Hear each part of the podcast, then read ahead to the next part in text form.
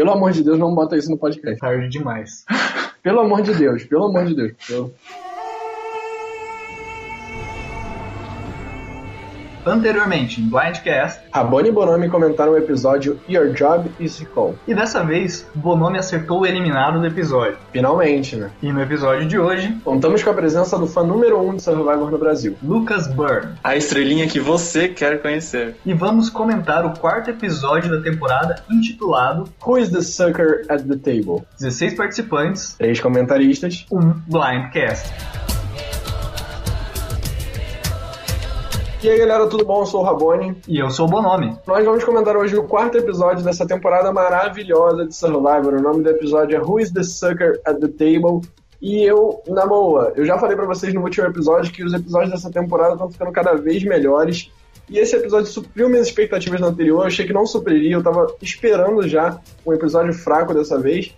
E graças a Deus ele veio bem melhor do que o anterior. Isso aí, um episódio muito bacana, muito legal. E para comentar o melhor episódio da temporada até agora, nada melhor do que um participante convidado especial. Eu mesmo, gente. Tô aqui. Vou ajudar os meninos a comentar o episódio. Eu gostei muito desse episódio. É o melhor da temporada por enquanto. É, gente, pra quem não conhece o, o Lucas Burney, o Facebook tá Lucas Burney, seu nome. Eu posso falar seu sobrenome de verdade, Lucas? Pode, ué. Lucas de Oliveira, no Facebook vocês vão encontrar ele como Lucas Burney. Ele é muito fã de Survivor, tem um DVD de todas as temporadas, né, Lucas? Não, não é de todas as temporadas. Tem alguns. Não, mas a DVDs, maioria. né? Não, não tenho. Eu tenho acho que uns 12 DVDs por aí. Comecei a, a colecionar DVD na época que o, o dólar tava bem barato, né? Daí eu comprei um, ganhei outro, fui comprando outro, daí eu viajei, daí fui ganhando assim, mas hoje em dia é muito caro, não compensa. E você também já visitou alguns, alguns encontros de Survivor lá nos Estados Unidos, né? Você conheceu alguns participantes. Sim, eu participei de dois eventos lá. É, são eventos de caridade que os participantes ajudam. Daí os fãs se juntam lá e passam alguns dias com ele, com eles, uns quatro dias por aí. E a gente convive junto e tal, vai pra festas, bebe, etc. É bem legal. Que legal. Quer, quer perguntar alguma coisa pra ele, Bonami? Conta isso? Ele conheceu bastante participante. B-Rob, Courtney. Você conheceu o Boston Rob? Conheci, conheci. E ele é bem legal. Ele é bem sério. Dizem aquela coisa, né, que você tá sempre a três apertos de mão de todo mundo no mundo. E isso é verdade, gente. Eu conheço o Lucas agora e o Lucas conhece o Boston Rob. E parece que isso é uma verdade, né? Você tá sempre a três apertos de mão de alguém. Sim. Vamos aproveitar para comentar os comentários e seguimos com uma seguimos com uma ótima quantidade de comentários. Vamos pegar mais três comentários hoje, Rabone, é isso? É isso mesmo. Olha, tem um comentário que a gente não vai poder ler todo aqui, porque o comentário tá bem grande. Mas se vocês quiserem dar uma olhada, é só ir lá no, no Your Job is Recon, no Blindcast 4. Vocês vão ver o comentário inteiro lá. A gente vai fazer só um comentário sobre ele, porque se a gente for ler tudo aqui, o comentário tá bem grande. É bem legal vocês fazerem esses comentários grandes, mas não, se a gente ler tudo, a gente vai perder um, dois minutos do, do programa só lendo, entende? Ah, deixa eu comentar uma coisa. Uma coisa importante que a gente tem que comentar é sobre o SoundCloud. Quem acompanhou o episódio passado, quem viu o post do Rabone, percebeu que não teve o link do SoundCloud. Foi, na verdade, um problema que nós encontramos com o limite de horas grátis que você pode ter na sua conta antes de pagar uma conta Pro. E como a gente ainda não está muito bem estabelecido, a gente optou por não continuar é, enviando os, os podcasts pelo SoundCloud. Mas eles vão continuar disponíveis ainda no YouTube e pelo Mega para quem quiser assistir, ok? Ok. Lembrando pra você, se você quiser ver online, tem o nosso canal no YouTube que você vai poder é, assistir e escutar, obviamente. E se você quiser baixar, tem o link do Mega que sempre vai estar disponível lá na Survival Brasil se você for procurar. Isso aí. Então agora sim vamos para os comentários. O primeiro comentário que eu tenho aqui é do Felipe N. Felipe N, não sei, na última tinha o Felipe J e agora tá, estamos avançando no alfabeto. Eu gostaria de comentar justamente isso daí, olha. Apesar do meu nome ser Felipe Bonomi, eu juro que eu não tô criando fake para comentar. Esses Felipe N, Felipe J aí não sou eu, tá? É, o- deve ser o Felipe Neto que escuta o nosso podcast. Exatamente. O Felipe N comentou o seguinte: muito bom. Survivor, infelizmente, não tem a repercussão que merecia no Brasil, mas é ótimo ver comentários sobre ele. Embora a eliminação tenha sido previsível, foi muito legal. A queda de Paul e o crescimento de Ken e Jessica, que mostram ser o líder de seus blocos de aliança.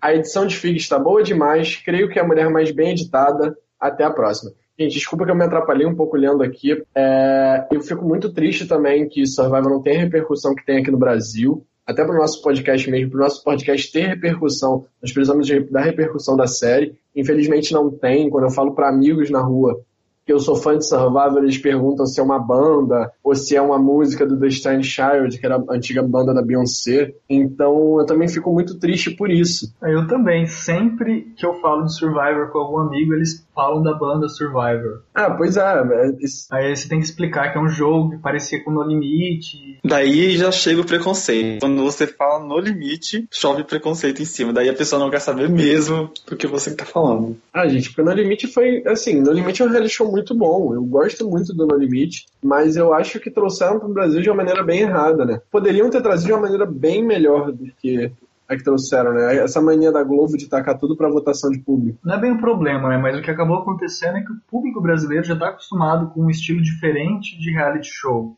né? Que tem muito poder, que tem muito, que é diário também. E o, o Survivor, No Limite, deveria ser aquele programa que é justamente semanal, que acontece sem interferência do público, que é muito mais entretenimento do que decisão. É, pois é, teve muitos reality shows bons, como por exemplo o Masterchef Brasil que está tendo agora, que foram feitos que foram feitos sem interferência do público e acabaram ficando legais e conquistaram bastante público. Então eu acho que já está na hora do Brasil ter essa revolução para os reality shows e começar a ter mais reality shows que nós não decidamos que nós realmente vejamos os participantes como praticamente personagens, que é o que já acontece como Survival. Óbvio que a gente sabe que são, nós sabemos que são pessoas que estão jogando ali, mas eu acho que essa ideia de, de, de enxergar ele como, como personagens acaba atraindo mais algumas pessoas, entende? Então, eu falo aqui, olha, Zeca Camargo, eu sei que você está ouvindo a gente, produtores da Globo, se vocês quiserem voltar com o No Limite, quiserem chamar eu e o Rabone para participar, a gente aceita. Topo muito. Acredito que o Lucas também. Sim, eu topo, mas não sei. Toparia ser produtor executivo. Muito boa, olha. Se vocês quiserem que Survivor, que no limite dê certo no Brasil, chama a gente que a gente faz dar certo. Vamos pro segundo comentário então? Vamos lá. O segundo comentário é da, do Moon of Series. E ele diz que os blindcasts estão muito bom. No caso seria bom, né? Mas com bastante Oz e muitos corações. Tomara que seja boom de bom, né? E não de explosão, né? Não, não, acho que os corações vão entender que seja bom ali. Que seja uma explosão de amor. Uma né? explosão de amor. Eu, eu ia fazer um, um, trocadilho, mas eu não lembrei agora, então pula essa. É, muito obrigado, Moon of Series. Ficamos muito felizes de vocês estarem gostando, ainda mais que eu acredito ser um canal de séries. Então, muito obrigado pelo apoio, muito obrigado mesmo pelo feedback que vocês estão dando pra gente. Isso aí, muito obrigado. Próximo. E galera, agora no comentário do Ingodub, eu vou dar uma lida aqui, mas nem tudo vai ao ar, vai ao ar só as partes que a gente vai comentar mesmo, porque como eu disse, o comentário ficou grande. Virando cliente fiel das suas reviews, inclusive eu estou vendo o Blindcast antes de acompanhar as reviews do Diogo Pacheco, eu mesmo, Flipadeiro Melo. Primeiramente, esse terceiro episódio deu um tapinha de leve no meu rosto com relação às Gen X. Eu adquiri um certo carinho por algumas pessoas Ken, Jessica e Cici principalmente. No entanto, tem alguns aspectos da edição que me fazem ficar com o pé atrás com alguns deles, já já, já comento. Achei muito hipócrita da parte do Adam e do Brett se espantarem com a eliminação do Paul, uma vez que eles fizeram vista grossa com as meninas e disseram: faça o que vocês acharem melhor. É chorar pelo leite derramado, pelo amor de Deus. Penso que elas foram espertas e acredito piamente que elas terão grande relevância na season como um todo. Quem de fato subiu de nível em termos de Edge foi o Adam, visto que eu esperava que ele ia ser um boot para merge fácil. Mas depois que ele deu uma, vários confessionários gritando CP, ele pode sim ter uma relevância e chegar na merge. Outro fator o qual vale ressaltar é algumas inconsistências na edição de alguns participantes. Cito duas, Jéssica e Michelle. Assemelho muito a edição delas com a Diana de Korong. Eu nunca sei como se pronuncia Korong, gente pois ambas tiveram picos de edição e depois sumiram para logo em seguida aparecerem com CPs, e inclusive alguns até positivos. Aliás, penso que uma dessas duas ainda roda na fase tribal, infelizmente. Concordo com um dos meninos, eu ainda não sei distinguir vocês pela voz, desculpa, nós desculpamos, o qual fala que o Ken está gritando o Inner e é verdade. Apesar de eu gostar bastante dele, eu quero muito que isso seja um engano, pois a edição está deixando isso muito na cara Alguém deve ter falado aí que ele teria chance de ser pré-merge. Eu respondo, acho muito difícil. Só se os editores estiverem querendo fazer um jogo psicológico para cima da gente e querer internar metade dos Survivor fãs em clínicas psiquiátricas. Noves fora, minhas maiores apostas para o Winner em, em ordem decrescente são Ken, Michelle, Jessica e Anna, com um deles sendo para Merge Boot. Um sendo o primeiro jurado e o outro sendo um dos últimos jurados que seja lançada a profecia. Encerrando meu textão, ou não compro a aposta do outro rapaz que sempre erra os palpites. Espero que não erre esse, de que a Luz será a próxima a sair e não, Sunday deve chegar na Merge e sair lá pelo F9 ou F8. Não sei nem o que comentar. Ele fez um podcast pra gente já. Ele concordou contigo que o Ken tá gritando winner. Ele também deve ser Ken Lover, que nem você, Felipe. Ken, ele tem apresentado uma edição muito boa desde o primeiro episódio. E, assim, eu não sei se é uma edição de winner exatamente, porque o Survivor muitas vezes brinca com essa coisa de deixar a gente com gostinho de winner por um participante para ele não ganhar a temporada. Isso já aconteceu algumas vezes. Mas é inquestionável, acho que o Ken ele tem disparado uma das melhores edições dos Gen X. Como eu comentei no episódio passado, você ter um certo destaque numa tribo que ninguém tem destaque é ótimo. Sim, e, e eu acho que eu cheguei a comentar no último episódio, eu acho que o Ken tá tendo uma, uma edição não, mas um jogo bem parecido com o Mike de Worlds Apart não o jogo do Mike na Permerge, mas o jogo do Mike na Merge. Eu acho que ele tá sabendo lidar com a minoria, ele tá sabendo lidar com a tribo, sabendo jogar com quem tem que jogar na hora certa, apesar de ter feito meio que uma cagada nesse episódio agora. Interpretado por alguns como cagada, outros não. Tipo, teve gente criticando o que ele fez, mas tipo, não foi algo 100% que dá para você confiar como uma jogada boa. Mas eu acho que ele tá tendo uma edição muito boa, eu acho que ele pode ir muito longe e não duvido que ele seja o winner da temporada ele tem, ele tem chão, ele tem história para fazer isso. E tá tendo bastante confessionário também. É, é, até engraçado, né? A gente fala que os milênios estão tendo bastante destaque, mas o Dave teve destaque o Ken também teve destaque. Eu até me espanto quando eu vejo nos últimos episódios a galera começando a torcer pelo Ken, porque eu achei que a galera que era uma coisa só minha, achei que o Ken era só meu, começando a ficar com ciúmes. Não, mas eu não esperava, eu achei que a torcida ia ser muito mais pros millennials, né, do que pro Gen X. Eu fico feliz de ver que o meu palpite eu não tô tão sozinho assim. Eu sou 100% millennials. Traz pros millennials. Eu também sou muito team millennials, mas por essa ideia do, do, do Bonome de gostar muito do Ken, eu comecei a enxergá-lo de uma maneira diferente. E realmente, eu tô vendo que o Ken tá dando muito, muito material para edição, que o Ken tá dando um ótimo personagem, uma pessoa muito torcível, e tô curtindo muito a participação dele. Para mim, ele é a pessoa que eu mais torço nos Gen X. Mas aí no Millennials vem umas quatro pessoas na frente dele. Que vão perder tudo pro Ken, porque o Ken é maravilhoso. hum. Mas eu tenho que agradecer aqui também ao Ingo, que apostou na Lucy, tamo junto, Ingo. Lucy tinha que sair, já tava demorando. E 2x1, um, né? 2x1. Um, não que eu esteja contando. Não que ninguém esteja contando. Óbvio. Só vou começar a contar quando eu passar na frente. Então você não vai começar a contar nunca, né, sabe? Vamos lá, vamos comentar o episódio então? Quer musiquinha de elevador de novo? É, não, de elevador de novo não. Qual música que você quer? Coloca um funk agora. Michael with balls hanging on both sides of his disc. Taco ball, taco ball, taco ball. Wow. Taco ball, taco ball, taco ball. Wow. Already toss it, already toss it, already toss it. Is that an annual event? Already toss it, already toss it, already. E vamos começar comentando a Vanua, os Millennials, que teve não tanta participação nesse episódio, não tanta importância, mas já teve um elemento que pode ser uma reviravolta nos próximos episódios, que foi justamente o Adam que encontrou o Idol. Gente, o Adam, ele é o meu personagem favorito. Torço muito por ele. Fiquei muito feliz que ele conseguiu esse ídolo. Ele é super fã de Survivor, né? Como todo mundo já percebeu. E pensa, você tá lá jogando, né? Você tá no bottom da sua tribo e você encontra o ídolo. É tipo, coisa muito boa. Porém, tem o lance da mãe dele, né?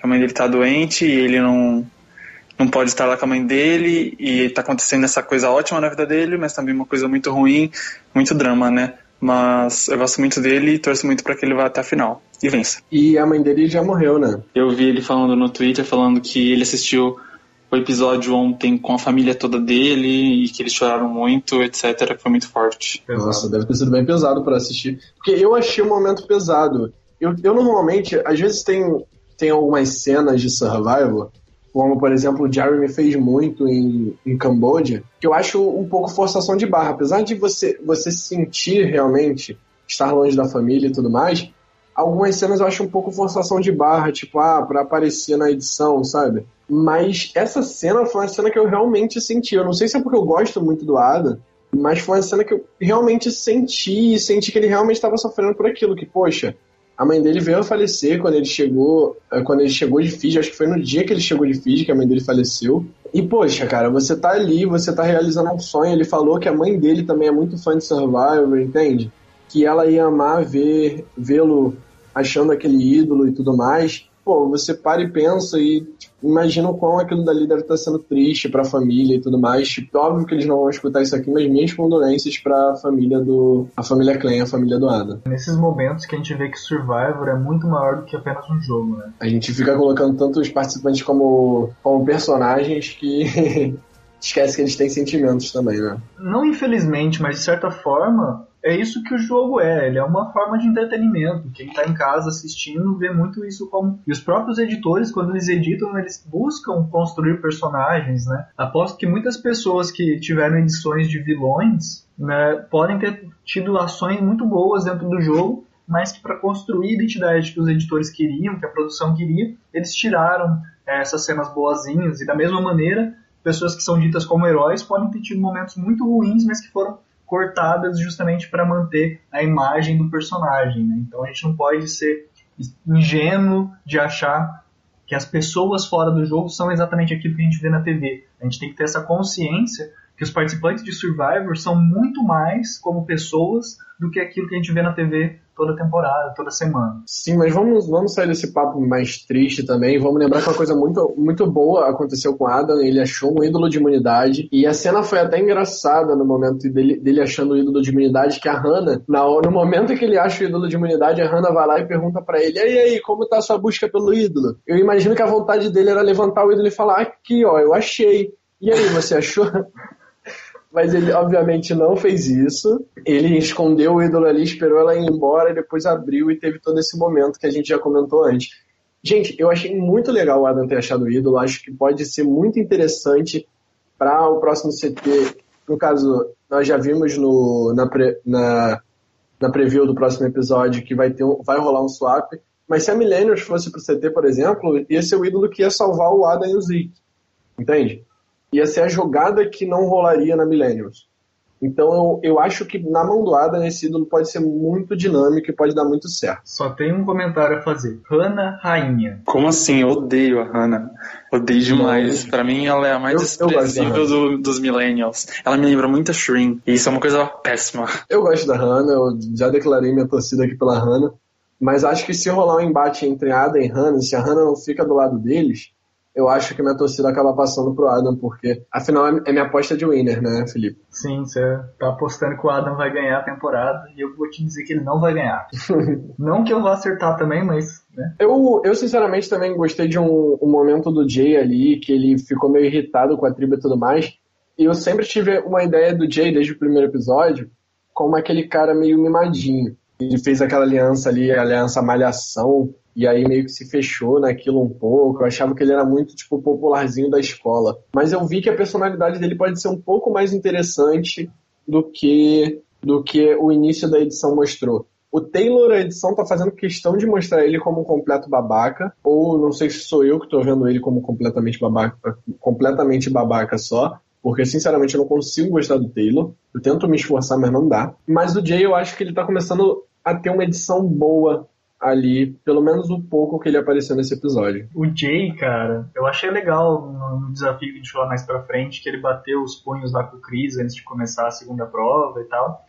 Mas sempre que ele tá no confessionário, eu vejo uma coisa muito certo e errado ao mesmo tempo, sabe? Como, por exemplo, quando ele falou, ah, casais não duram em Survivor. Só que a gente vê alguns exemplos de casais que já foram longe, como o próprio Boston e a, e a Amber. Só que ele fala assim, ah, mas tudo pode acontecer. Ou seja, ele está sempre sendo muito ambíguo nos confessionários dele. Ele fala, ah, isso nunca aconteceu, mas pode acontecer. Eu não gosto de café, mas bebo. E a mesma coisa foi nesse episódio, quando ele começa a falar dos Gen X, que os Gen X devem ter tudo organizadinho, devem querer fazer as coisas, e eles estão mais aproveitar a vida. Aí logo em seguida ele já tá lá organizando uma caça à cabra. Maravilhoso, né? Acho que a cabra foi o, o participante da Millennials mais interessante desse episódio. Não, teve o Adam. foi o segundo participante mais interessante desse episódio. Cabra Winner. Mas o que eles estavam tentando fazer com aquela cabra? Será que eles iam matar ela? Não sei, eu fiquei super com pena. Eu, eu- de vez em quando eu paro pra pensar em Survivor, vocês podem matar todos os animais que moram por ali, sabe? Porque se eles fossem matar aquela cabra pra comer, eu ia achar um momento meio pesado. Não que eu nunca tenha comido carne de cabra, mas assim, tem que ter muito sangue frio pra você matar uma cabra e, e cozinhá-la no fogo e comer, sabe? Muito. Eu pensei, a primeira coisa que eu pensei na hora que eles falaram, vamos atrás da cabra. Eu pensei, mano, mesmo, matar essa cabra, que pesado. Cara, eu ia bater palmas pra eles se eles fizessem isso. É, só Não, o Savage fez isso, né? Matou um porco lá. Do Não, mal. não foi o Savage, foi o Foi quem? Scup- Scuppy. Ah, é, Scupping, isso. E essa história não teve desfecho. Foi um desfecho feliz, né? A cabra conseguiu fugir. Cabra Foreigner. Cabra Survivor. Ah, pois é. A cabra vai chegar, vai chegar lá no júri, vai estar os três finalistas sentados lá e vai olhar pro júri e vai estar lá a cabra de perna cruzada olhando pra eles. É a vantagem do 36 dia lá da Jessie. O, o Johnny Ah, vai ser substituído tá. pela cabra. Ela vai escolher alguém do júri pra ser substituído pela cabra. Piadas ruins no Blindcast. Vamos lá então comentar o- a prova de recompensa. Vamos Bora. sair de uma, de uma Vanua um pouco chata. Não que a Vanua seja chata. A edição da Vanua nesse episódio acabou sendo chata, até porque eles não iriam pro CT. Mas essa prova de recompensa eu achei muito legal. O Chris mostrando toda a força dele, a Michaela jogando. Jogando não, né? Foi a Lucy que puxou o biquíni dela, mas mesmo assim ela nem ligou e falou: vamos, bora. Eu vou arrastar essas três mulheres aqui até o poste, não quero nem saber. Achei muito legal esse challenge. Muito, eu adoro esses challenges assim. Eu adoro esses challenges físicos. E ele mostrou, né? A Michaela, que ela é muito boa e ela tá aí pra jogar mesmo. É assim mesmo. Só fiquei pergun- me perguntando depois o que, que ela fez, porque ela perdeu o top, né? E ela ficou pagando peitinho até o fim da prova. ela. Sim, é porque durante a prova mesmo já mostraram ela com biquíni. Ah, é? Ah, pensei que não. Nossa, mas enfim, ela que fez os dois pontos pra eles, né? Ela tá de parabéns. Sim, a Michaela foi muito bem e eu até li um comentário no Survivor Brasil que eu tava assistindo o episódio e acompanhando os comentários ao vivo da galera. Teve um cara que comentou, e eu peço desculpas porque eu não vou lembrar seu nome agora, mas ele comentou que a, a Michaela e a Fig pareciam as versões mais novas da Cici e da Sunday. A Cici e a Michaela parecem muito, por sinal. A Fig e a Sunday, eu, eu vi esse comentário na hora que o pessoal tava conversando lá e tudo mais, é, mas a Sunday eu não acho tão parecida assim com a Fig. Não sei. A gente precisa ver uma foto da Sunday com 20 anos, né? É, talvez. Mas a Fig é muito mais latina, até porque o, so- o sobrenome dela é Figueroa, né? Mas enfim, vamos dar outro destaque também pro David, que o David ele conseguiu ganhar um ponto pro time, pra tribo dele nessa prova, apesar do Chris ter feito todo o trabalho. Exatamente isso que eu ia falar, arrasou. né? Com, com o Chris dando uma de Huck ali, levando todo mundo, ficou fácil pro David. E foi um comentário que eu também vi na Survival Brasil, que é o seguinte, o Chris ele só sai antes da merge se ele fizer uma cagada muito grande, porque depois desse, desse desafio que ele carregou a tribo dele nas costas, alguém ter coragem de eliminar ele na fase tribal tem que ser ou muito burro ou ele tem que fazer uma cagada bem grande, sabe? Sim, mas ele é aquele típico cara que vai ser usado, né? Vai ser usado, usado, usado e jogado fora. E tomar blind. Eu também acho, eu não vejo ele como um bom jogador. Ah, aliás, um, um blind que eu levei também, gente, eu não sabia que o Brett era gay. Sim, ele é, nossa. Estranho, né? Tipo, nem imaginava também. Fiquei sabendo agora o pessoal lá no Survival Brasil comentando, é, falando que possivelmente vai rolar um casal entre o Zeke e o Breach. E eu falei, gente, assim, o Zeke tudo bem, mas o Breach é o. Aí eu fui pesquisar sobre, aí no vídeo dele de apresentação ele fala que é gay, eu não tinha reparado. Mas enfim, é, eu tava, tava quase dando como certo no início do, do, do challenge que a, quem ia levar esse challenge seria a Millennials. E a Gen X veio e surpreendeu praticamente só com o Chris. O Chris ganhou dois pontos, né? Dos três que a, a Takali precisava para vencer. E o outro ponto foi das mulheres, certo? Não, foi do Ken. Foi do Ken, ah tá, você anotou, né? Quem, quem, quem que você acha que ia conseguir outro ponto? Vocês parece que não, não, não percebe a clareza da, dos destaques. Vocês não veem com clareza o destaque do Ken. O Ken Você tá não vê quem, quem é o melhor jogador né, dessa temporada. Quem que é? Quem que é? Não sei.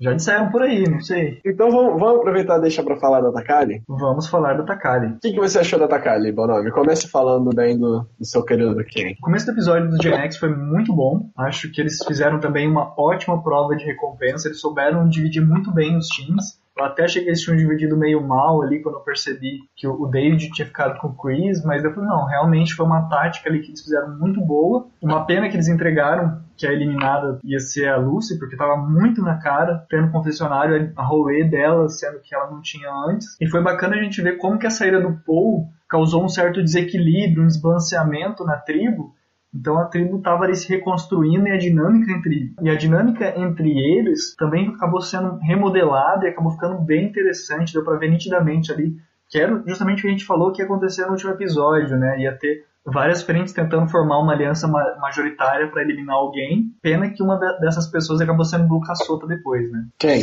A Jessica, que foi contar os planos do Ken para Lucy. Mas o Ken foi o Ken foi Boca Solta antes da, da Foi Jessica, Boca Solta antes, sim. Vocês não tentam fazer que ele é um santinho, que ele é bonzinho, não sei o que, porque ele não é, ele não foi, é um fofoqueiro. Foi reverter a situação, foi diferente. Foi fofocar.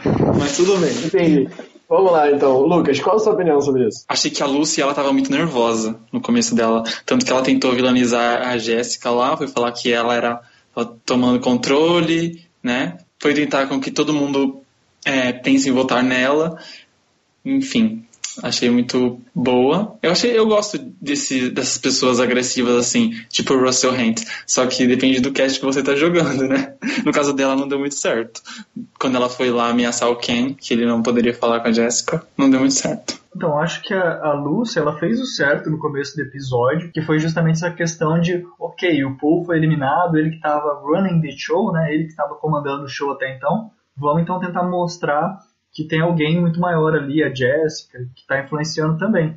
Só que o problema daí foi da edição, que ficou muito nítido que ela era uma personagem que não era tão importante pro decorrer da temporada, porque em todos os episódios anteriores ela não tinha feito absolutamente nada. Sim, e foi legal esse lance da Lucy ter se mostrado assim. E, sinceramente, eu acho que a edição escondeu muita coisa dela. Eu acho que ela pode ter participado. A gente zoou muito aqui com a Lucy, gente, será que a Lucy existe e tudo mais? E eu acho que a edição acabou escondendo um pouco dela nos, nos outros três episódios. Talvez tenha sido uma tática, não sei se o público americano curte isso, sabe? Uma tática de você, ah, vamos escondê-la, que aí do nada, em um episódio, nós vamos mostrá-la e já eliminá-la, sabe? Mas eu acho que para nós fãs de Survivor isso ficou meio óbvio a gente já está acostumado no modo como eles editam, sabe?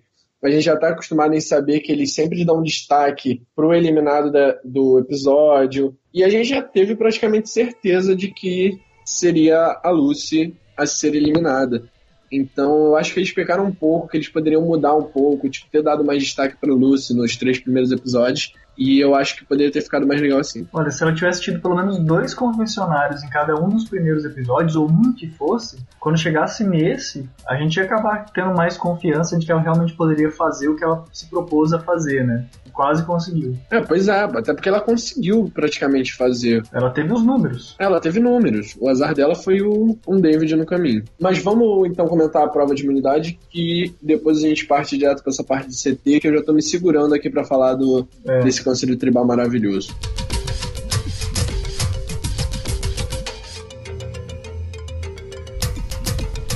essa prova de imunidade, não sei, não sei quem foi que me falou, que tá ficando um pouco repetitivo esse lance de ah, vamos fazer uma parte física e depois vamos Sim. pro quebra-cabeça. Tá mesmo. É, os milênios ganharam as três provas assim. Sinceramente, eu curti muito aquela parte dos números. Eu achei Também muito legal, não sei, não teve nenhuma outra temporada que eu lembre, pelo menos. E eu achei muito legal esse lance. Eu só pensei, tipo, no início, eu pensei que ia ser importante, né? Acabou não sendo, acabou que foi decidido no quebra-cabeça apenas. E quando o Chris foi lá para cima, sentou lá na cadeira e foi pegar os números, eu fiquei pensando, gente, para que mandar o Chris? Ele é tão pesado.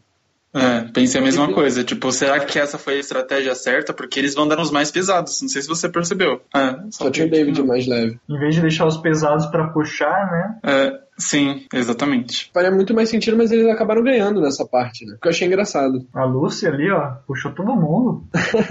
a Lucy se mostrando super forte, o Gente, só tinha, tinha Cici, a Jéssica. Eu, eu vi a cara de sofrimento deles na hora que eles estavam puxando o Chris, gente. Eu até comentei no, no grupo do Survivor, eu achei que o Chris ele ia se puxar, porque ele chegou lá e já começou. Eu tava Ah, até com medo deles não conseguirem. Eu tava, eu tava com medo deles não conseguirem puxar o Chris, porque eles estavam fazendo tanta força com aquela cara feia no começo, sabe? Eu pensei, meu Deus, será que tem como eles não conseguirem fazer isso? Mas conseguiram. Era só cara feia mesmo. Cara feia pra mim é fome. E eu achei aquela frase muito difícil pra eles pensarem, por isso que demorou tanto assim. Vocês não acham? Não sei, eu, eu, eu fico pensando assim, eu não lembrava qual era a frase, e eles só mostram relances do, das letras, então não tem nem como você adivinhar lá na hora, sabe? Se você não viu a frase no início, você não vai conseguir adivinhar no meio do challenge, sabe? E mas eu acho que as frases são meio óbvias, né? As frases do, do Survivor acabam sendo super óbvias. É sempre alguma frase que o Jeff que o Jeff, olha, que o Jeff fala, é sempre alguma alguma coisa previsível, sabe? Sobre o, o Survivor em geral. Então, eu não acho que é tão difícil assim pra você levar 45 minutos, não. Não sei. Também nunca, nunca fiz. Eu até achei que pudesse os números serem, tipo, a ordem que você tem que colocar. Eu provavelmente teria pensado nisso, só que daí quando começou o desafio, todo mundo já começa a tirar e jogar o número pro lado, como se o número não tivesse importância. Parece que não, não tinha importância, mas sei lá, seria uma coisa que me passaria na cabeça. O que acaba deixando chato essas provas assim, que tem uma parte física, uma parte de, né, de inteligência, é que você acaba demorando muito mais tempo para fazer essa parte de inteligência, que acaba tornando indiferente o tempo que você demora para fazer a parte física. Acaba invalidando a outra parte, né? Tendo nada a ver, né? Só artificial a outra parte foi. É só para poder filmar e ter umas imagens legais. Sei. ali. Sim. Aquela, aquela prova que você tinha que derrubar o, as peças e tudo mais, foi a última, eu acho. Foi do último episódio. Eu acho que aquela dali eles souberam nivelar a parte física com a parte do quebra-cabeça, sabe? Sim, eu gostei também. eu acho que ali os tempos eram meio que iguais. Só que essa foi muito discrepante, tanto que eles levaram 45 minutos pra resolver o quebra-cabeça, entende? E 45 minutos, gente, é muita coisa. 45 minutos dá pra escutar um blindcast, gente. Exatamente. Dá pra assistir um episódio de Survivor em 45 minutos. Eles poderiam ter, ah, vamos, vamos assistir aqui um episódio de Redemption Island pra ver se a gente dorme melhor, entende? Pra ver se a gente aprende como jogar Survivor com Boston Rob, né? é, ou isso, né? Pra você aprender a jogar com o Boston Rob e Survivor, você tem que assistir a temporada inteira. E aí, pra assistir uma temporada inteira de Redemption Island, 45 minutos não dá.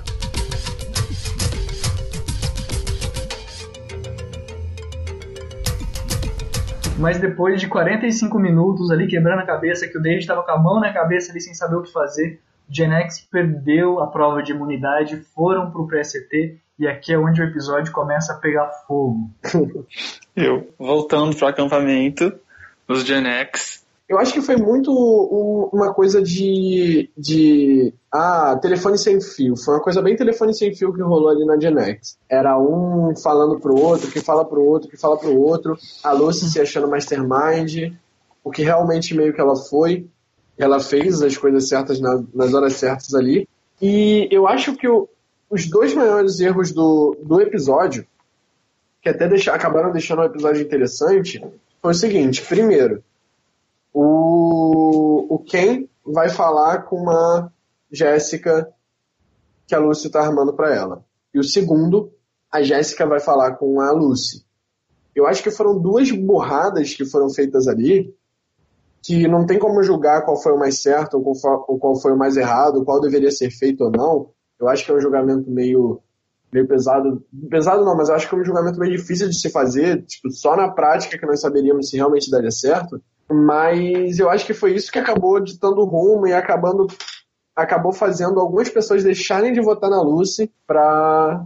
Tipo, ah, não, já que o Ken tá espalhando pra Jéssica que isso vai rolar, não vou participar disso. Você para pra ver o diálogo dele com o David. Eles veem que eles estão no bottom e eles precisam fazer alguma coisa diferente não acabar tendo um outro pole na mão. Então acho que quando eles vão ali conversar com a Jessica, eles estão querendo proteger a aliança deles minoritária, né? Que, que provavelmente ter um eliminado. A maior burrada foi da Jessica, em vez de tentar descobrir isso de outras maneiras, ela foi confrontar a Lucy. Eu acho que esse é eu acho que essa foi uma atitude errada, porque você ir confrontar a Lucy com certeza falou, não, não vou votar em você, ou então ia falar alguma outra coisa que iria desmentir o Ken. E daí, obviamente, a, Lu, a Jessica ia ficar sem saber o que fazer, que foi justamente o que acabou acontecendo. Ela não sabia em quem acreditar. Por quê? Porque ela não fez a jogada certa. Eu fico chocado como esse povo não pensa em ídolo, né? Tanto que no, no primeiro e segundo episódio, eu acho, eles focaram tanto que tava todo mundo desconfiando no David, que ele tava procurando ídolo, que ele tava procurando ídolo. Agora que ele realmente tinha um ídolo, ninguém nem desconfiou, nem pensou que ele poderia jogar, já que ele tava lá do outro lado, né?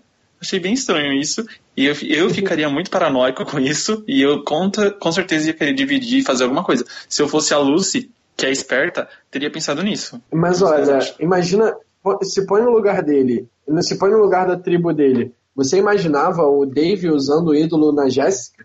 Ah, não sei. Nessas situações você tem que pensar em todas as possibilidades. Eu mesmo, se estivesse no Gen X, a primeira coisa que ia acontecer eu já ia estar meio irritado com o Dave por ele estar tá procurando o ídolo. E já ia ficar meio em alerta em relação a isso.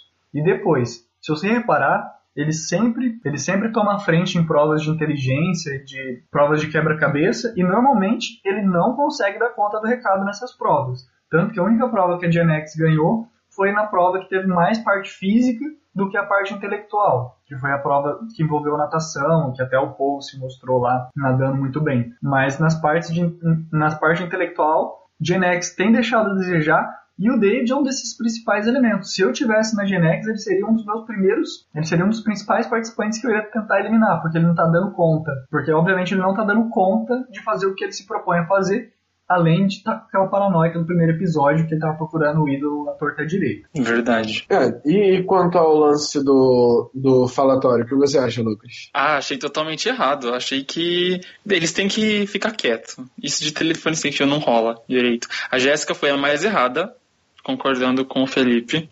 O Ken, tudo bem ele falar pra Jéssica porque ele confia nela, né? E se ele não confiava muito na Lucy, foda-se.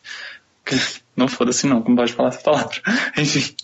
É, ele não confiava muito na Lucy, poderia muito bem falar com a Jéssica, mas a Jéssica, sabendo dessa história, indo lá, tirar satisfação, é, não curtiu muito não. Foi uma ação de quinta série, né? Ah, você tá falando mal de mim. Sim. Sim, assim, eu, eu sinceramente também achei a atitude da Jéssica muito mais errada que a do Ken, mas eu ainda acho que o Ken poderia ter pensado um pouco melhor. Tipo, eu sei que ele sabia, ele achava que tinha total confiança da Jéssica, mas, pô, você tá no Survivor, cara. Você poder, ele poderia ter ao invés de ter chegado e tacado, olha, a Lucy está falando mal de você, ele poderia ter tentado uma estratégia diferente que realmente provasse Sim. o que estava rolando ali, sabe? Sim, para eles tentarem reverter a situação, né? E não só causar por reverter. causar. Se a gente for parar para pensar a fundo nas três decisões que encaminharam esse episódio, as três não foram feitas de maneira muito correta. A última, que foi a da Jessica e confrontar a Lucy, mas você vê que todas voltam na decisão anterior. A Jessica confrontar a Lucy remete ao Ken contar para Jessica que ela estava com um target na cabeça. Mas isso só aconteceu porque a Lucy começou a espalhar para todo mundo, não só para a aliança dela,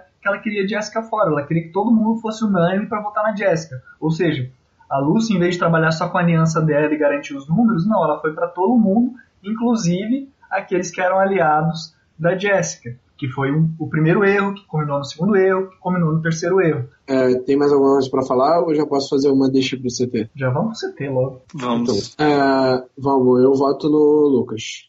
de novo? Eu de novo, não mereço isso.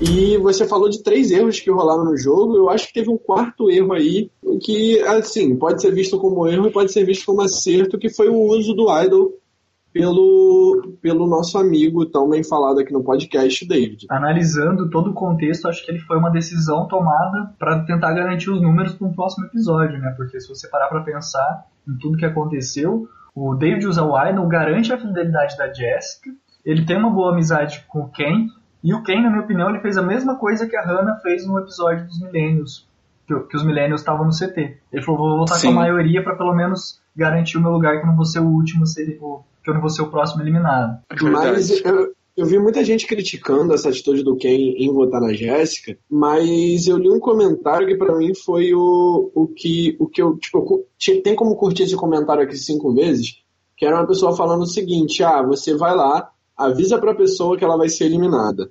Ela não acredita em você. Ela ainda vira para você no meio do conselho tribal e perguntar, ah, você me falou a verdade, você vira para ela fala sim, e ela ainda responde, é, tipo, te olha como se, ah, você tá falando, você tá mentindo para mim, ah, gente, essa pessoa tá pedindo para ser votada por você, sabe? Exatamente. Ah, deixa essa babaca Uhum. ser eliminada agora. Eu, eu faria a mesma coisa no lugar dele. Eu também vi bastante gente falando que achou essa jogada do David burra. Vocês acham que foi burra? Ele ter jogado o ídolo agora, nessa situação? Eu não diria que foi burro, porque se a gente parasse pra pensar, se a Jéssica fosse eliminada e não tivesse Swamp, né, que é uma coisa que ele não sabe, obviamente, vai ter troca de tribo no próximo episódio, ele ia olhar em torno e ia ver que ia ter o Ken e a Cici do lado dele. Três votos. Contra uma maioria de cinco. Cinco contra três, não tem como. Ele, usa, ele usou o ídolo para garantir que ele vai ter os números no próximo episódio. Que vai ter, além desses já citados, também a Jéssica, e do outro lado, em vez de ter cinco, teriam só quatro ou três agora, né? Se não me engano. Mas o pensamento do David foi a curto prazo. É, ele, não, ele não pensou de nenhuma maneira a longo prazo. E segunda coisa, a gente que assiste Survivor, a gente sabe que geralmente quatro eliminações já é a hora de swap. Entende? É muito Uhum. difícil não ter uma, uma, um swap, ou uma mistura, ou qualquer coisa que seja, depois de quatro eliminações. Principalmente nas últimas temporadas, que esse lance de, de mistura de tribos está bem evidente. Então, eu acho que foi uma jogada muito bonita, foi uma jogada muito inteligente, pensando a curto prazo. A longo prazo, perder um ídolo nesse instante do jogo, e fora isso, colocar um alvo nas suas costas, sabe? Por ter feito essa jogada a esse momento do jogo, eu acho que é pedir para ser ou para merge, ou sair ali na F11, F12, ou ser early boot na merge, entende? Ser um dos Hum. primeiros eliminados da merge. Pra mim, essa foi a escolha que ele fez ali. Ele fez uma escolha pensando na situação da tribo dele, ele não pensou nessa possível é, junção ou redistribuição de tribos. Pois é, ganha Survival quem pensa no futuro. Guardar um ídolo no bolso para um swap é uma coisa muito boa. No swap, quando você tem um ídolo, você tem o poder de decisão de quem vai ser eliminado ali praticamente. Entende? Uhum. Mesmo que você não tenha números. E aí, ao ter gastado esse ídolo, ele pode ser o próximo eliminado, por exemplo. E como, e como foi pra vocês? vocês? Vocês realmente achavam que a, a Lucy ia ser eliminada, que a Jessica ia ser eliminada? Como foi esse CT pra vocês? Realmente eu achava que a Jessica saía e ia acabar. Acabou. Porque eu não imaginava que o David ia jogar o ídolo dele, porque ele não citou nada disso, né, pra ninguém. Então, Ele até não tinha citou no ideia. confessionário, ele até citou no confessionário pouco antes do CT. Ah, mas ele não falou pra Talvez ninguém que tava pensando isso pro Ah. melhor amigo dele, pro Ken, né? Ele não falou. Daí eu achei que não ia rolar, não. Porque, até porque tá muito cedo pra rolar essas coisas, né? Daí eu pensei, putz, vai ser a Jéssica, ela vai perder o poderzinho dela lá e já era. Seria maravilhoso. Não foi, bom pra ela. Particularmente, eu acho que assim, como a gente já comentou, se a Lucy, se a, se a Lucy não tivesse sido tão ausente nos primeiros episódios, eu não ia esperar que ela fosse eliminada. Eu, sem ver o episódio de hoje, eu com certeza imaginaria que a Lucy seria eliminada, uma possível eliminada, pela ausência dela. Sendo que ela foi justamente quem eu apostei no último Blindcast que seria eliminada hoje. Mas em todo episódio de hoje, a construção que foi sendo feita era basicamente que a Jessica ia ser eliminada. Tanto que quando chegou o Conselho Tribal, eu já tava assim, eu não acredito que a Jessica vai ser eliminada. Eu não acredito, eu não acredito. Eu tava realmente já relutando ali, mas por toda a edição do episódio, pra mim tava sendo que a Jessica ia ser eliminada, tanto que pra mim foi inesperado ela não ter sido eliminada, o David ter usado o Idol, mas analisando o contexto geral, o contexto da temporada, quando a gente para pra pensar que durante três episódios a Lucy não tinha tido nenhuma influência. Aí a gente começa a pensar, opa, então acho que pode até ser que a Jessica realmente seja eliminada e a Lucy não. Analisando o contexto geral, fica muito mais nítido que tinha muito mais chance de ser a Lucy, que foi nesse episódio único que ela teve participação, né? E é recorrente, a gente vê em Survival, em outras temporadas já foram assim, que às vezes o participante não aparece quase nada, aí no episódio que ele vai ser eliminado ele tem mais destaque. Então acabou sendo meio que esperado a eliminação da Lucy, mas se fosse analisar individualmente esse episódio, eu com certeza diria que a Jessica ia ser eliminada. É o seguinte, eu tava esperando a eliminação da Lucy. Primeiro, eu costumo assistir o episódio ao vivo. É, assistir por algum link de stream e tudo mais. Mas ontem não teve como eu assistir ao vivo. Era dia das crianças, eu tava aproveitando os meus presentes, né? Vocês podem man- mandar carrinhos pro, Ro- de Hot Wheels pro Rabone, tá? Ele vai ter o um endereço aí nos comentários, vocês mandam pra ele. claro, gente. Pior que eu me amarro. Colecionava quando eu era pequeno. Mas enfim, gente. É, e aí eu vi comentários no Survival Brasil, como eu modero o Survival Brasil, eu acabo tomando spoiler quando eu não assisto o episódio. E aí eu vi comentários do. falando que o episódio estava muito bom, que o Blindside tinha sido ótimo. Eu já cheguei no Conselho Tribal esperando um Blindside acontecer. Quando eu cheguei no Conselho Tribal, eu tava naquela dúvida. Ah, a Luz teve uma ótima edição.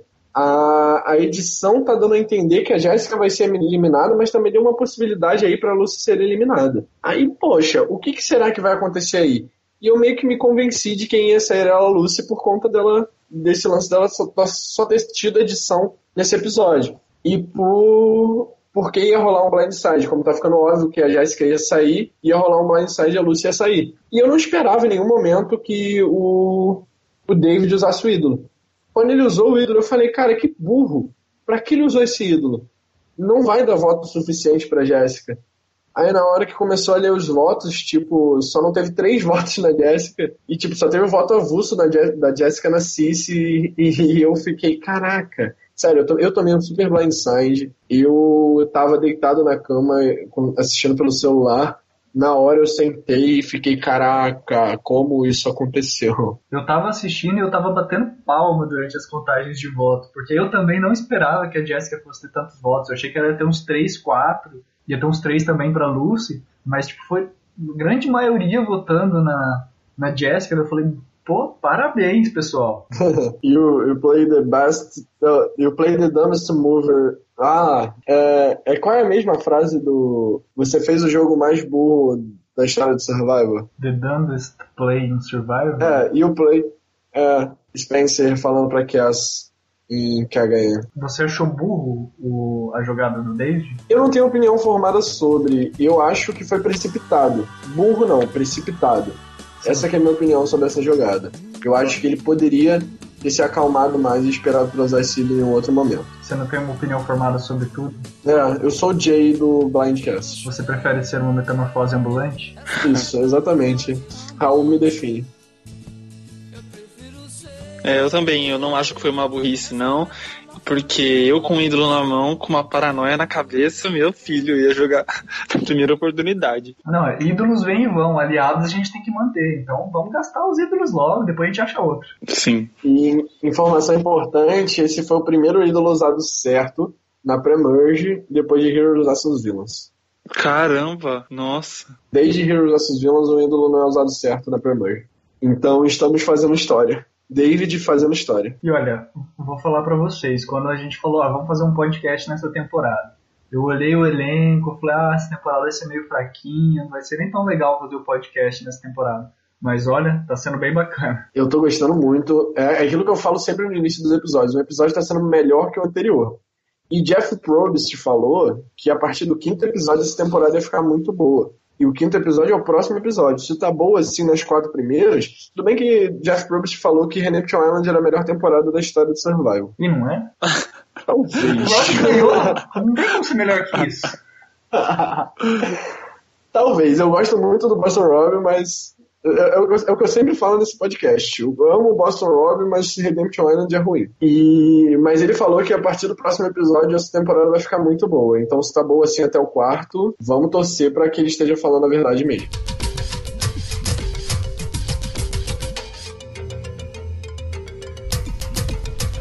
Vamos então para a parte final do nosso episódio, do nosso Blindcast, que é quando nós escolhemos os próximos eliminados. Sim, nós escolhemos, né?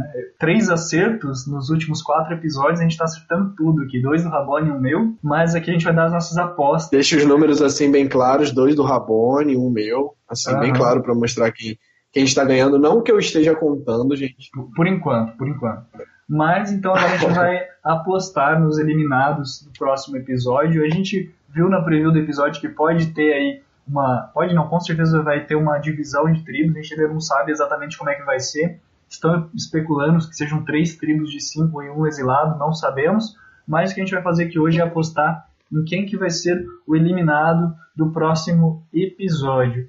Então, como eu citei o último episódio falando que a Lucy ia ser eliminada, eu vou convidar aqui o Lucas Bird a dar o seu primeiro palpite. Eu acho que o primeiro eliminado, post-twist, será o namoradinho da Fig, Taylor. Acho que ele tá numa, vai ficar numa posição ruim sem ela e com um super alvo nas costas. O que vocês acham? Olha, eu acho que é um bom voto, principalmente porque se o pessoal da Gen X ele cair numa tribo que tem mais Gen X e eles ficarem sabendo que ele tem um lancezinho com, com a Fig, principalmente imagina uma tribo com três Gen X, o Zack e o Taylor. O Zack vai lá e solta, olha, aquele lá tá de lancinho com a, com a guria da outra tribo. Pode ser que ele crie um algo enorme e seja eliminado, uma boa aposta. Sim. E eu acho que o preview, o preview deu um pouco de destaque a isso também, né? Sim, aham. Mas então, Rabone, você acha que foi um bom palpite? Em quem você vai dar o seu palpite? Olha só, eu come... eu até apostaria no casal, porque depois que o Bernie falou, eu comecei a pensar nisso, nesse lance do casal e tudo mais. Mas para parecer que eu tô sendo influenciável, eu vou dar o palpite que eu tava pensando desde o início do episódio. Eu falei mal da jogada do David, falei que foi muito precipitada, que não foi burra, foi precipitada e acho que foi cedo demais. E vou apostar no David como próximo eliminado, que como ele tá tendo bastante confessionário, eu acho que ele pode ser essa pessoa que se destaca muito no início e acaba saindo. Ok, eu sei que você tá morrendo de medo que eu ganhe, né? Eu tô vendo aqui, tô percebendo. Mas então eu vou apostar que o próximo eliminado de Millennials versus Gen X vai ser o Will. Você tá, indo, você tá fazendo aí uma caça aos Who's, né? A caça aos Purple Kellys da temporada. Isso mesmo, não gosto de Purples, vamos eliminá-los. Então é isso aí, pessoal. Muito obrigado. É, espero acertar o eliminado da, da próxima semana, do episódio de amanhã, né? Que, esse, que o Blindcast sempre vai ao ar na terça-feira. Não esqueçam de se inscrever no nosso canal no YouTube para receber o nosso podcast assim que ele sai.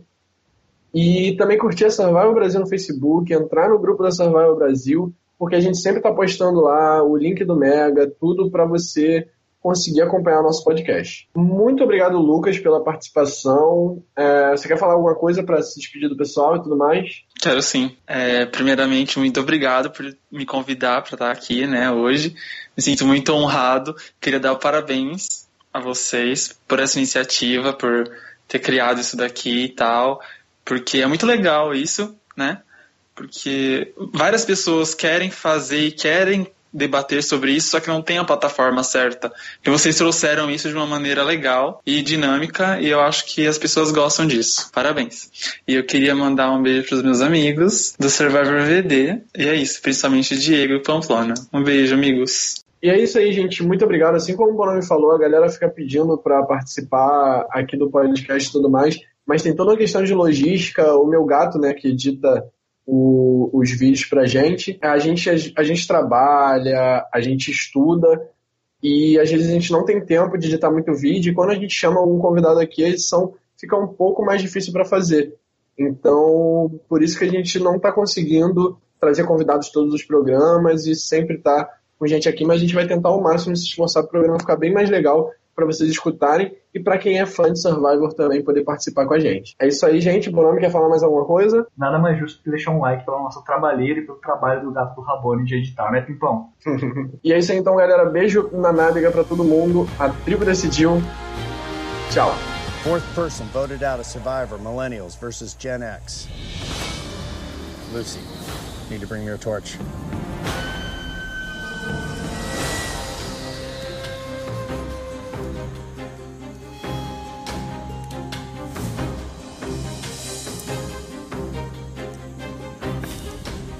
Lucy, the tribe has spoken.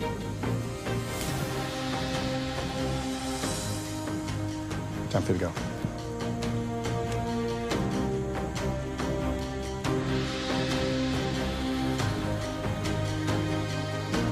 Well, you talk about live tribals.